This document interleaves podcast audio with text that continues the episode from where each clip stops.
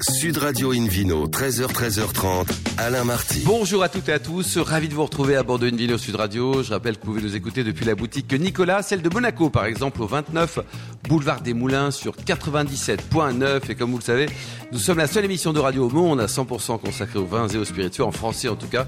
Et vous écoutez actuellement le numéro 1228 d'Invino Sud Radio. Aujourd'hui, un menu qui prêche, comme d'habitude, la consommation modérée et responsable avec euh, tout à l'heure Frédéric Revol pour nous parler du domaine des hautes glaces dans les Alpes françaises et le Vino Quiz pour gagner l'entrée pour deux personnes au musée de la vigne du vin du château Montcontour à Vouvray. À mes côtés, comme hier, pour nous accompagner, Laure Gasparotto, journaliste au Monde, et David Cobold, le cofondateur de l'Académie des vins et spiritueux. Bonjour à tous les deux. Bonjour Alain. Ça va, Bonjour ça tous, s'est bien passé votre samedi soir, votre samedi soir, Laure? Vous avez bien dégusté avec modération toujours? Ouais.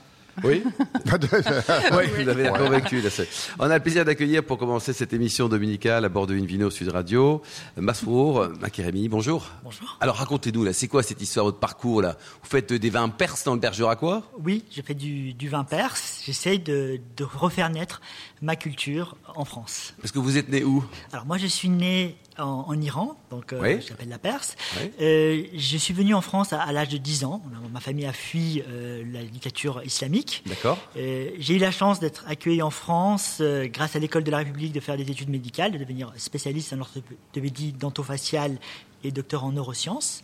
Et puis euh, j'ai été accueilli dans cette belle région d'Aquitaine et euh, je me suis vraiment pris de passion euh, pour le vin et à travers la renaissance des vins perses, j'essaie de, de refaire connaître euh, ma culture. Et Donc vous avez toujours aimé le vin, quoi, même. Oui, euh, oui, ouais. même, même, euh, même quand j'étais en Iran, je voyais, alors j'ai, j'ai le souvenir, par exemple, euh, le vin était interdit par la, par la République islamique, mais euh, mon oncle, il, allait acheter euh, du raisin chez différents euh, magasins de, de fruits et il faisait son propre vin en cachette à la, À la maison, ouais. et quand il faisait nuit, il fermait les lumières, il dégustait ce vin comme acte de résistance un petit peu tout seul. Et aujourd'hui, faut- vous faut êtes savoir médecin. qu'il y a une très grande production de raisins Absolument. dans, Absolument. dans votre pays d'origine. Et vous êtes aujourd'hui, vous avez une double vie avouable, médecin et vigneron, c'est ça Voilà. ou, euh, En fait, euh, oui, j'ai une double vie assumée de, de- de praticien et, de vigneron.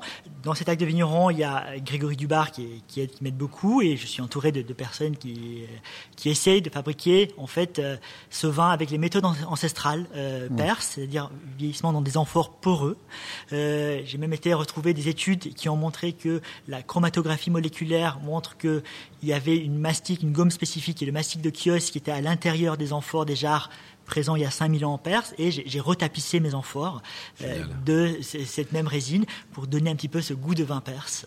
Alors, vous avez acheté où vos, vos vignes exactement? Dites-nous où vous êtes exactement. situé, combien d'hectares? C'est euh, c'est un petit terrain, c'est un petit coin de terroir, 2 hectares, situé euh, dans le Mont Ravel entre le Bergeracois et Saint-Émilion, euh, sur un sol argilo-calcaire dans un coteau exposé euh, plein sud. J'ai mis du temps à avoir un vigneron qui m'accepte auprès de lui, d'acheter ses terrains. Parce que les autres vignerons voulaient pas?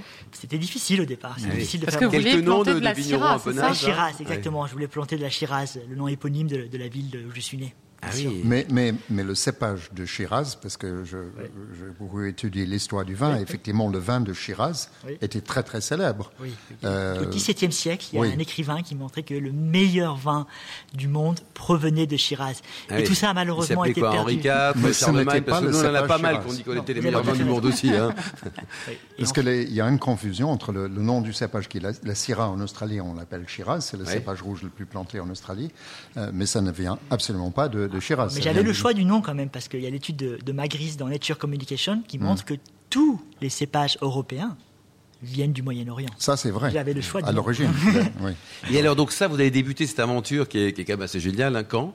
Alors j'ai débuté il y a 10 ans. J'ai j'ai cherché un peu, j'ai trouvé les vignerons. Il y a six ans, j'ai planté les, les cépages. Et puis d'année en année, on a essayé de progresser justement en lisant la littérature scientifique sur cette vinification. Et puis même aller un peu plus loin. Par exemple, cette année, on vient de faire des vendanges manuelles avec toute une symbolique derrière des gens qui ont cueilli ce raisin. Alors Et quand, quand vous dites que vous avez planté les cépages, c'est-à-dire Les cépages, c'est- c'est- oui, c'est. Et alors, il vient d'où vous- Enfin, d'où viennent ces, Les ces ces plants les pieds, de en fait, vigne, c'est- les mêmes qui, se, qui sont plantés au niveau des côtes rôties.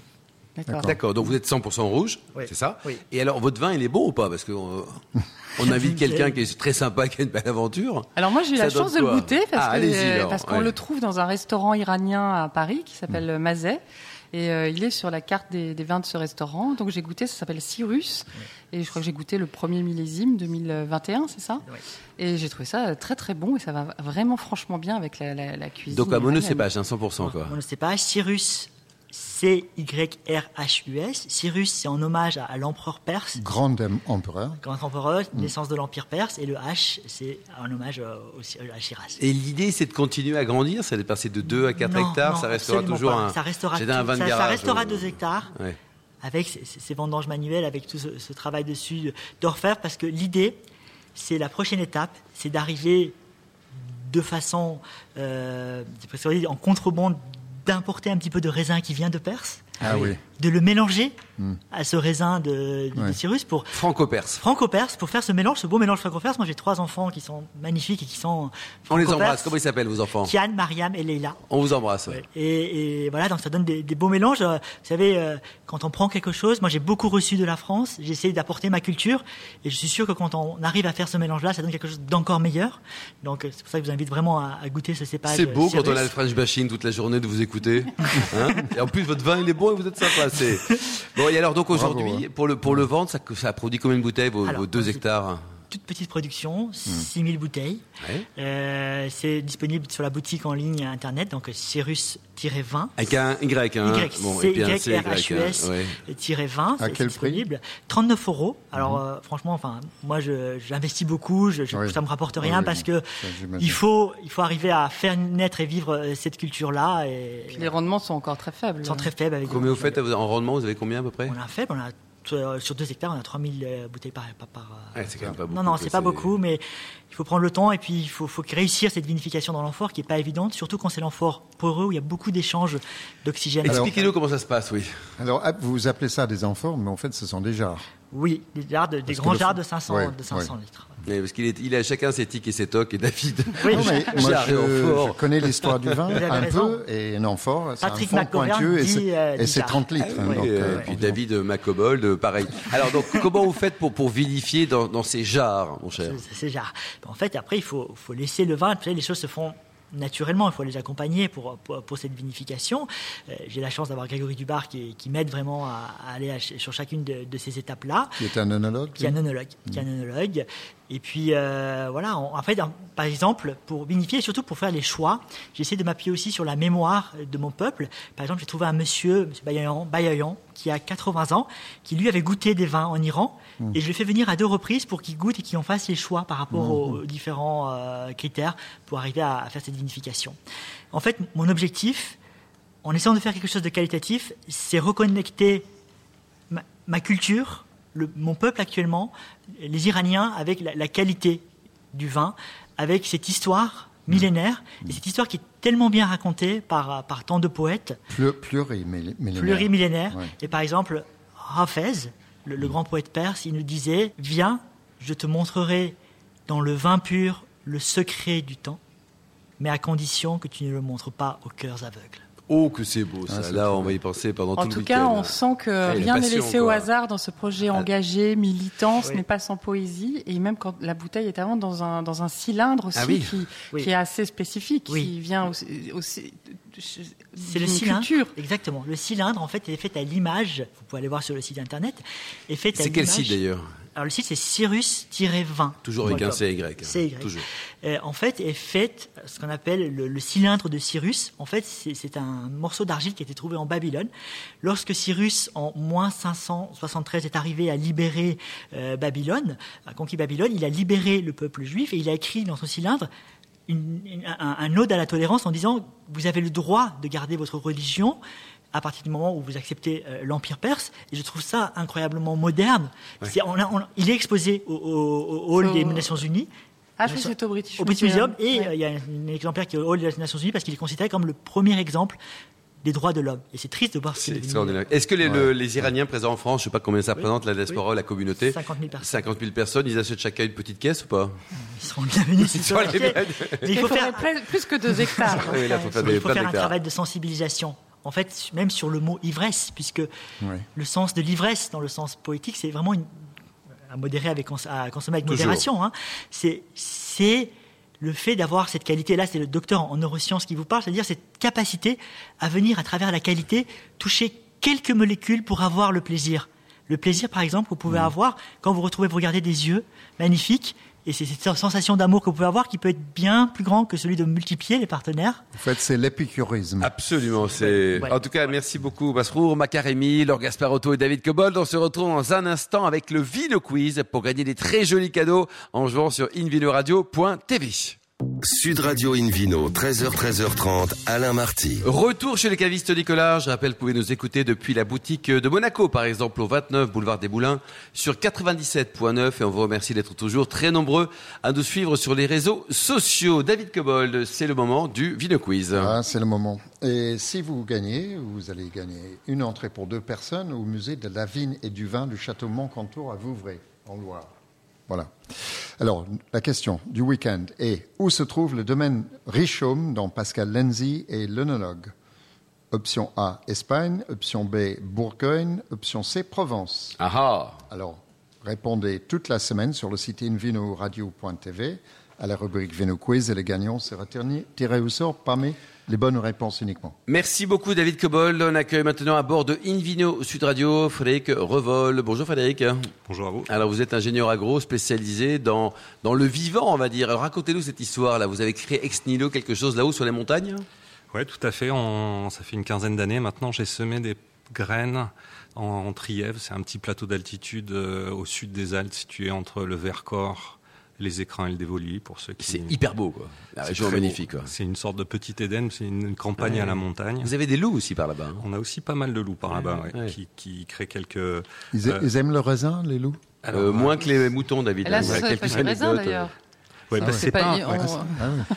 Parce que j'ai semé des céréales et, euh, et pour euh, dans une a- dans une approche euh, peut-être un peu vigneronne, en tout cas d'un- une approche de- du rapport à la matière première pour créer des whiskies. Et donc j'ai fondé Ex Nihilo, une ferme distillerie, dans une logique euh, euh, biologique et agroécologique et Il régénérative. n'y avait rien. Vous êtes très isolé, j'ai l'impression. oui. On est non, c'est une campagne vivante quand même. donc euh, j'ai des copains, on est. Mais le, domaine d'haute glace là, le premier voisin est à combien 300 bornes?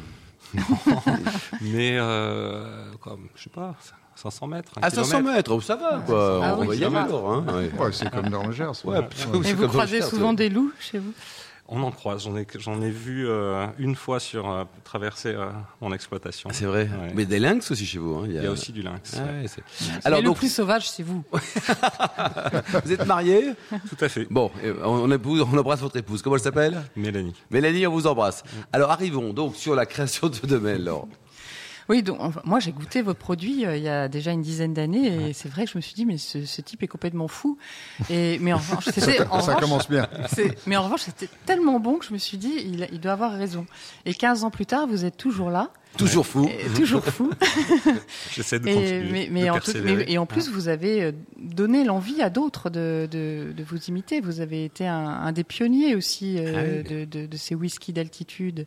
Des whiskies d'altitude et des whiskies bio euh, aussi euh, c'est vrai qu'en 2009, en fondant le domaine des hautes glaces, c'était euh, la première ferme distillerie de whisky biologique au monde, ce qui Ouais. est ce qui est pas une fierté en fait, dans le sens où ça veut dire que il y avait du chemin à refaire Ouais. à- au- pour le monde des, des whiskies. Et c'était un peu la proposition, l'intention de base, c'était de se dire on on est euh, avec les whiskies, on est sur des produits qui ont des grandes qualités organoleptiques, mais qui marchent un peu sur une, une seule patte, celui de l'industrie, celui du, de la transformation. Alors oui, il y a énormément de beaux savoir-faire, de distillation, d'élevage, mais pour moi, il y avait un peu une grande oubliée qui était la matière première.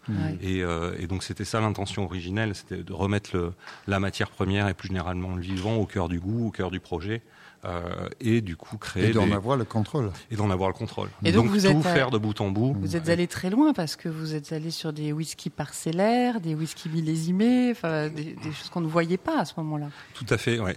C'était un peu aussi en lien avec euh, euh, avec mon expérience de la vigne et du vin et de se dire euh, finalement oui euh, la baie euh, la baie de vigne est, est certes noble mais euh, les, ces graines qui nourrissent sûr, modestement l'humanité depuis euh, 20 000 ans ont aussi des choses à dire elles nous le disent à travers le pain. Et si on les distille, quand on concentre euh, ces saveurs-là, on, on devrait pouvoir. Et vous avez des whisky millésimés, c'est ça? On a des whisky millésimés. Donc chaque année, vous avez, enfin, je suppose que c'est chaque année, hein, vous Ouais, avez ouais. un, donc récolté en, c'est ça, c'est. Récolté, voilà, c'est récolté en puisqu'on va les goûter beaucoup plus tard parce qu'entre temps il y a la distillation. Vous avez combien de, millésimes différents? Aujourd'hui, bah, mon premier millésime c'est 2009. Et ça, vous avez le droit de le faire d'ailleurs, tout ça? C'est-à-dire que euh, niveau de la loi Ouais, il n'y a pas de, en fait, euh, d'interdiction. il n'y a pas Ah, d'interdiction. il y a ouais. Ouais. monsieur un képi qui vient Ah, vous chercher d'ailleurs. Oui. Non, il n'y a, pas- il y a pas d'interdiction. On est sur un produit euh, fermier, agricole, donc ça. avec une, Non, la ce même qu'il logique. peut y avoir, c'est contrôle des fraudes, mais euh, Après, Oui, j'ai une traçabilité, euh, la- question que je me Mm. posais, c'était pas par rapport euh, au millésime ou aux céréales, c'était par rapport à l'eau. Parce Ouais. que si j'ai bien compris, vous utilisez l'eau des glaciers. Non, c'est, Ah on non. utilise notre eau de, de source. Ah, c'est de l'eau de source. Qui est, on est situé sur, euh, au bout d'une faille. C'est la grande faille de Beldon qui traverse euh, une grande partie des Alpes, dans laquelle il y a pas mal de résurgences qu'on donnait des noms de villes ou de villages comme Uriage-les-Bains. Alvar-les-Bains, etc. Et on a la chance sur, euh, au, au domaine d'avoir une, euh, une résurgence et donc on utilise. euh, Et c'est la raison pour laquelle vous êtes installé ici, cette présence d'eau d'ailleurs? C'est sur- surtout le territoire du Triel qui m'a Ouais. fait euh, créer la ferme là. Vous êtes avait des amis. Vous êtes de quelle région vous? Je suis ardéchois à l'origine. Oh, C'est pas très loin quand même, Non, c'est c'est pas très différent. Et alors, vous produisez combien de bouteilles de, de whisky par an euh? Alors entre aujourd'hui, c'est une toute petite production, hein, Ouais. et donc on, on produit environ 15 000 bouteilles par an. Bon, c'est pas mal déjà. Et vous les vendez où euh, Aux environs Vous essayez de? Et du coup aujourd'hui, on, on commercialise sur le territoire français. On, on fut un temps, euh, je commercialisais aussi à l'export, mais j'avais pas assez de bouteilles pour l'export, donc j'ai réduit la zone d'achalandement. Combien ça coûte vos bouteilles de, de quel prix à quel prix? On est sur des, euh, c'est assez variable en fonction Oui. des millésimes, euh, etc. Mais on est sur des bouteilles qui coûtent entre 50 et euh, Le record, c'est combien Non, mais 50 et 300. 400 Entre euros. 50 et 400 euros. Donc on est quand même sur le haut de gamme. Hein. C'est, c'est Et là, vous avez changé dernièrement la forme des bouteilles, justement, pour être encore plus euh, Complètement. fidèle à, Ah, à vos ah, soucis écologiques. Exactement, nos valeurs. En fait, euh, du coup, on produisait un, euh, à l'origine. J'ai mis en bouteille dans, dans une bouteille que j'aimais beaucoup euh, parce qu'elle était belle, Ouais. elle était cristalline, elle était lourde, elle était rassurante. Et Ouais. peut-être qu'à l'époque, euh, d'offrir un spiritueux de terroir biologique français. Mm. Quand euh, le monde du whisky est plus anglo-saxon, c'était aussi un gage de, de confiance pour, pour nos clients. Mais cette, euh, ce type lourd. de bouteille Trop est euh, excessivement gourmand en ressources et Mm. n'était pas complètement aligné avec nos valeurs. Mais comme vous étiez inconnu à ce moment-là, c'est vrai que ça pouvait rassurer. Enfin, quelqu'un comme Oui. moi, ça pouvait me rassurer. Je me dis, bien, c'est un, c'est un vrai, c'est Mm. peut-être du vrai whisky. David Cohol, au niveau de la dégustation de whisky, est-ce que est-ce que c'est la même chose que, que on a les mêmes repères, les, les mêmes références que lorsqu'on déguste un vin? Oui et non, c'est une réponse de Normande, je sais, mais que je ne suis pas. Mais hum, même si Guillaume le Conquérant est passé par là, c'est c'est pas le même repère à cause de la puissance de l'alcool. D'ailleurs, il vaut mieux travailler au nez ou en dilution pour pouvoir goûter. Quand on goûte plusieurs spiritueux, c'est très difficile, pas à cause de la force de l'alcool, de goûter de la même manière qu'on goûte un vin. Après, sinon, euh, il y a, il y a- on a un nez, donc on sent des arômes, on a un palais, on sent les, les textures, les saveurs, etc. Mais le vôtre est très unique parce que vous êtes allé chercher aussi une variété de céréales typique de cet endroit, qui est un, un, un- un seigle. Hein, non, On, on travaille avec oui. différents types de céréales. Oui. Donc Oui. de l'orge, c'est euh, généralement la ouais. céréale reine du monde du whisky, les single malt. Mais Comme on travaille aussi avec du seigle. Et pour le seigle, on utilise un cultivar local.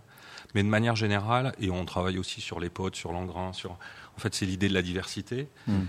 Aussi dans les rotations, parce qu'on est sur une, euh, des plantes annuelles. Donc Mhm. en fait, on fait euh, tourner tout ça. Et euh, avec euh, les copains, on, on travaille aussi à la, à la multiplication et, à la- et au redéploiement de, de variétés anciennes et de sélection un peu euh, participative. Un, parce qu'on est en, euh, en agriculture biologique et régénérative et les variétés sont pas adaptées à nos pratiques. On est en montagne et les variétés sont sélectionnées en plaine. Il neige chez vous ou pas? Il neige, oui. Ouais. On est à 900 mètres d'altitude. Oui, donc c'est quand On même pas cultive- très élevé, On quoi, cultive encore. entre 800 et 1300 mètres d'altitude, ce qui est à peu près le toit du monde européen en termes de, de culture. Et Laure, faisiez référence tout à l'heure à votre côté pionnier, hein, fou et pionnier. Il y a, il y a d'autres petits copains qui ont créé également des distilleries qui, qui sont euh, aux, aux alentours Alors, aux alentours, euh, il a, a- n'y en a pas tellement. D'accord. Mais en revanche, euh, à l'échelle française et à l'échelle euh, internationale, partout, là, oui. voilà, des distilleries, il en pousse de nombreuses. Et, euh, et il en pousse aussi de plus en plus avec cette intention de relier la matière à- et la dégustation. Et ça, c'est une bonne nouvelle là, Est-ce que euh, vous les faites aussi de la bière avec votre gamme de céréales? Non, je fais pas de bière. En revanche, je produis des céréales et du malt pour les Pour- brasseurs pour les locaux. brasseurs. Ah Ouais, oui. exactement. Ouais. Il y a des microbrasseries euh, Et là, il y en a comme euh, un peu Mm. partout. En France, il y en a beaucoup. J'ai rencontré un ancien chef de Gigondas là, qui a le projet de faire de la bière pas très loin de chez vous d'ailleurs. Ouais. D'accord. Oui, à suivre en tout cas. Bon, ben, très bien. Et quand on vient dans le coin, on peut venir vous voir. Euh, vous êtes Avec- sympa en vrai aussi, comme vous l'êtes à la radio? Eh ben, vous pouvez venir nous, nous rendre visite. On habite dans un magnifique coin, et puis c'est euh, l'occasion euh, pour ceux qui se demandent comment on transforme les céréales en whisky de découvrir ça, puisqu'on maîtrise les, les, les, l'ensemble de la chaîne, de la chaîne, exactement. euh, voilà. Merci beaucoup, Frédéric Revol. Merci, à également à, Laure accueil. Gasparotto et David Cobol, ainsi qu'aux millions d'amateurs de vin qui nous écoutent. On le souhaite avec beaucoup de passion chaque week-end. Un clin d'œil à Emma qui a préparé cette émission. Fin de ce numéro d'Invino Sud Radio. Pour en savoir plus, rendez-vous sur le site hein, sudradio.fr, invinoradio.tv, la page Facebook, le compte Instagram Invino Sud Radio. Et on se retrouve samedi prochain pour attendre quelques jours à 13h pour une nouvelle émission qui sera toujours délocalisée chez le caviste Nicolas. D'ici là, excellente suite de dimanche. Restez fidèles à Sud Radio. Encouragez tous les vignerons français. Surtout, n'oubliez jamais, respectez la plus grande des modérations.